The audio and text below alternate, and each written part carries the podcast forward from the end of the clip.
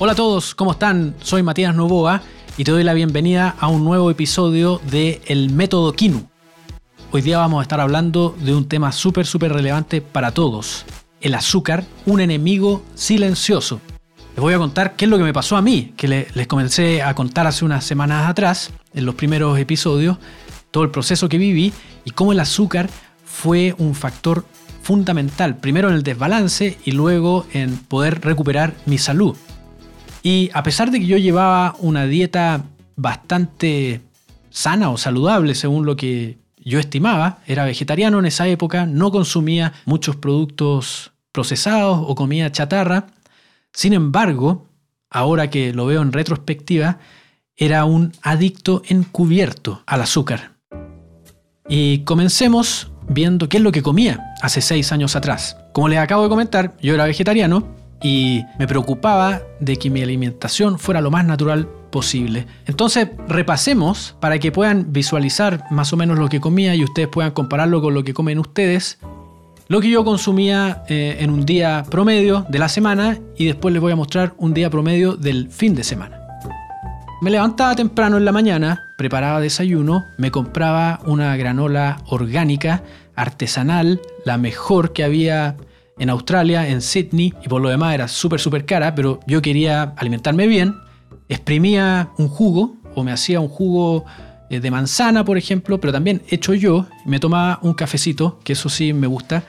Luego, a la mitad de la mañana ya me da hambre, entonces me comía alguna fruta, una manzana, a veces una barrita de cereal, pero también orgánica, eh, hecha con, con ingredientes naturales.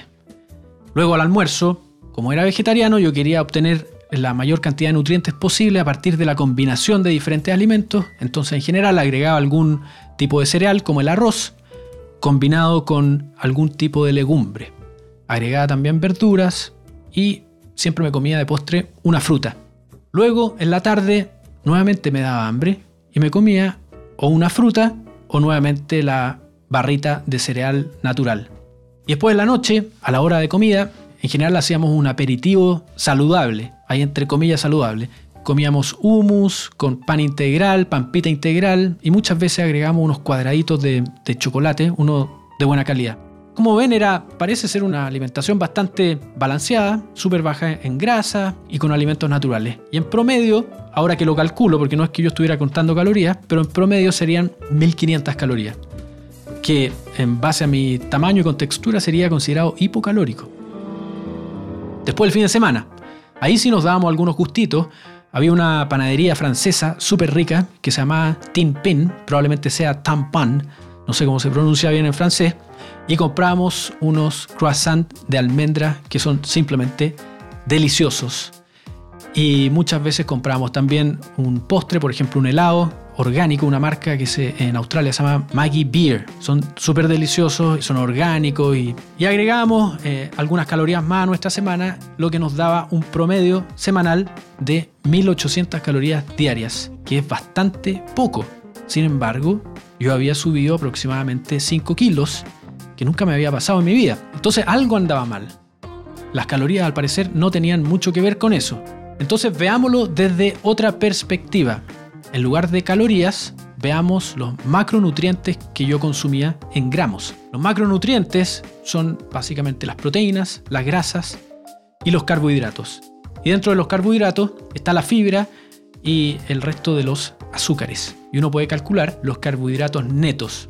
Carbohidratos netos son los carbohidratos totales menos la fibra y eso es lo que se va a absorber, es lo que finalmente se va a absorber como azúcar en la sangre. Y cuando veo la proporción relativa de lo que consumía, tres cuartos de lo que yo consumía eran carbohidratos netos libres para ser absorbidos. Y como yo intentaba seguir los lineamientos que siempre nos han explicado que es lo saludable, es decir, bajar las grasas, mi consumo de grasa era cercano al 10 a 11%. Y mi consumo de proteína, eh, sin darme cuenta, lo había bajado dramáticamente a 14%. Y volviendo a la proporción de 75% de carbohidratos netos, si eso yo lo transformo en azúcar, en cubos de azúcar, estaba consumiendo 125 cubos de azúcar. Y eso que yo llevaba una dieta saludable, no consumía productos procesados, no andaba comiendo ni sneakers, ni tortas, ni ninguna cosa por el estilo de manera regular. Sin embargo, la cantidad de azúcar equivalente que consumía era altísima y esa es una de las razones fundamentales que me hacía generar un desbalance metabólico. Y por eso lo llamo un enemigo silencioso, lo que me llevaba a ser un adicto encubierto al azúcar.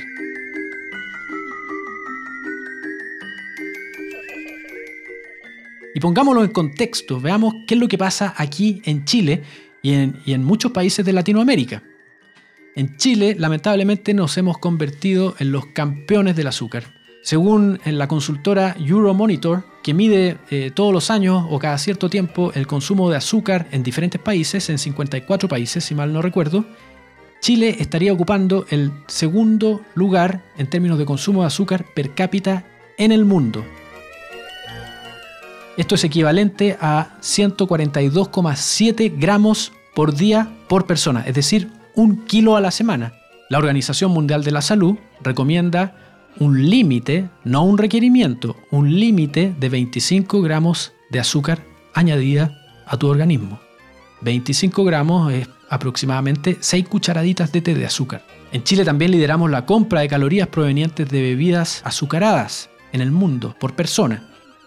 Y además lideramos el ranking de obesidad en Latinoamérica según la FAO, que es la Organización de las Naciones Unidas para la Agricultura y la Alimentación, y 64% de la población adulta tiene sobrepeso en Chile. Imagínense eso. Cerca de dos tercios de todas las personas mayores de 18 años sufren de sobrepeso.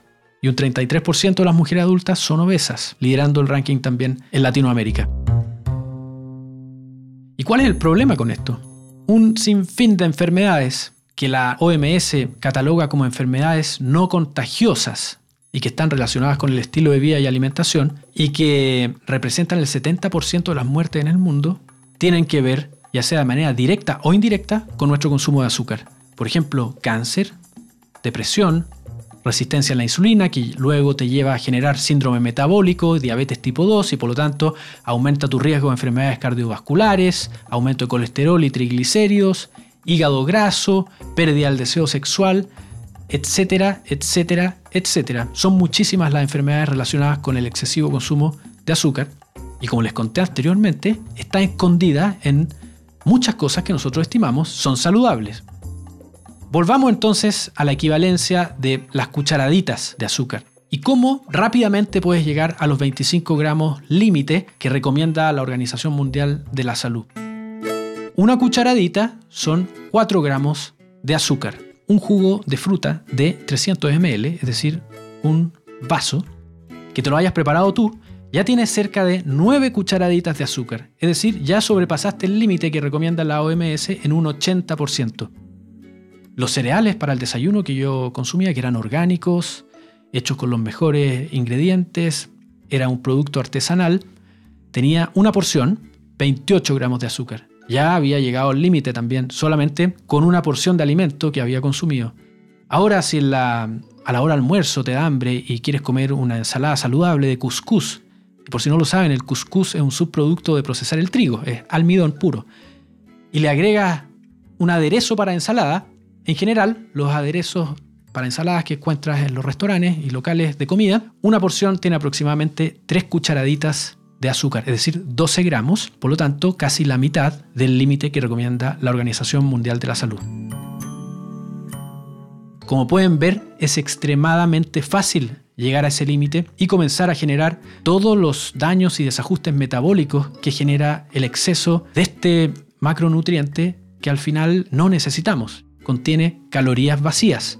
Bueno, muchas veces, principalmente en las redes sociales, cuando publico algo acerca del azúcar, la gente me comenta, me dice, mira, yo ya no, no consumo azúcar, yo consumo panela, o consumo azúcar de coco, o miel de maple, o no, solamente consumo agave. Y claro, en la medida en que se va haciendo pública la información respecto del impacto negativo que tiene el azúcar en la sangre, la industria alimentaria va sacando diferentes formatos que parecieran ser saludables, pero en realidad no lo son, y acá te lo voy a demostrar. Primero te voy a explicar rápidamente el concepto de índice glicémico. El índice glicémico es la rapidez con que un carbohidrato eleva el azúcar en la sangre. El azúcar de mesa o sacarosa, que está compuesto por 50% glucosa y 50% fructosa, tiene un índice glicémico de 65. La glucosa, que es la base de este índice, tiene un índice de 100. Por lo tanto, mientras más cercano al 100, más rápido ese alimento elevará tu azúcar en la sangre. Entonces acuérdense, el azúcar de mesa, un índice glicémico de 65. Veamos la panela. La panela tiene un índice glicémico de 65, exactamente igual. Por lo tanto, no es más saludable que el azúcar de mesa, es solamente un elemento de marketing, ya de comercialización. Y si bien tiene un grado menos de refinación y contiene algunas trazas mínimas de minerales que puedes encontrar en todo tipo de verduras, nuevamente su capacidad para elevar el azúcar en la sangre es la misma que la sacarosa, el azúcar de mesa. Y panela es un nombre que se utiliza en América Central, en Colombia también, por ejemplo, para nombrar este tipo de azúcar con menor cantidad de refinación. Después tenemos el azúcar de coco, que sí tiene un índice glicémico un poco más bajo de 54, tiene una mayor cantidad de minerales e inulina, pero igualmente es azúcar aislada de una planta y no hay nada que impida que este azúcar se absorba. Lo mismo pasa con la miel de maple, que tiene también un mayor contenido de minerales, sin embargo todos estos minerales los puedes encontrar en otros alimentos. Luego tenemos la miel de abejas. La miel de abeja sí la hemos utilizado durante toda nuestra evolución, pero la utilizamos de manera estacional y no teníamos disponibilidad inmediata y permanente de miel. Sí tiene un índice glicémico más bajo porque tiene un componente de fructosa más alto que de glucosa, pero igualmente está compuesta la miel por un 80% azúcar. Y si tú sustituyes la sacarosa por miel de abeja, en todas las cosas que consumías con sacarosa vas a terminar generando el mismo problema. Ahora la miel sí tiene también minerales, algunas trazas de aminoácidos, antioxidantes, enzimas, algunas vitaminas y tiene un poder antiséptico que si lo utilizas de manera medicinal puede ayudarte. Pero no sustituyas el azúcar por la miel. Y ahora el agave, este sí que es el eh, producto de marketing mejor vendido, diría yo, donde quieren buscar un sustituto natural para la miel. Y de natural tiene poco. Tiene un índice glicémico súper bajo y se utiliza eso como, como el gancho comercial pero eso es porque está compuesto por un, entre un 85 y un 90% de fructosa. Y en otros episodios vamos a hablar de lo nocivo que puede ser la fructosa cuando está aislada de su fuente natural. Como ven, todas estas opciones que nos cuentan que son más saludables, al final no lo son y no nos sirven como un sustituto al azúcar. Y como les he explicado en, en otros episodios, no intentes sustituir el azúcar, sino que mejor pregúntate por qué necesitas que todo sea dulce. Y con esa pregunta pasemos a lo siguiente, que probablemente lo que te estás preguntando ahora, y qué pasa con los edulcorantes. Por ejemplo, el stevia, la tagatosa, que se ha puesto de moda también, o los alcoholes de azúcar como el xilitol, maltitol, que son bajos en calorías e índice glicémico. Por lo tanto, no debiesen eh, generarnos ningún problema. Pero ¿qué pasa si yo te mostrara ahora dos pedazos de torta llenas de crema, de manjar o dulce de leche. Y una de esas tiene azúcar, está preparada con azúcar, y la otra con algún edulcorante. Simplemente mirándolas, tú no podrías decirme cuál tiene azúcar y cuál tiene edulcorante. Sin embargo, tu organismo sabe que vas a consumir algo dulce y por lo tanto se prepara para procesar azúcar. Y al no dársela, te va a llevar tu organismo a buscar esas fuentes de azúcar de manera indirecta y va a aumentar probablemente tu propensión al consumo de pan, de papas fritas, de masas, de harinas, de arroz. Y en el largo plazo, y esto hay estudios que lo comprueban, sin importar si los edulcorantes son naturales o artificiales, en el largo plazo todos promueven la resistencia a la insulina y los problemas asociados a dicha condición, al igual que el azúcar común y corriente. Para los que no sepan lo que es la resistencia a la insulina, revisen los capítulos de mi podcast porque hay una cápsula donde explicamos en detalle y para que puedas entender de manera simple y clara qué es la resistencia a la insulina. Entonces los invito a que revisen lo que comen, revisen las etiquetas nutricionales, porque al final eh, están sustituyendo una cosa por otra que ahora no tiene calorías, pero que perpetúa el problema y no lo resuelve de raíz. Ah, y un dato súper importante, está demostrado también que alguno de los edulcorantes modifica la composición de tu microbiota, generándote un problema funcional.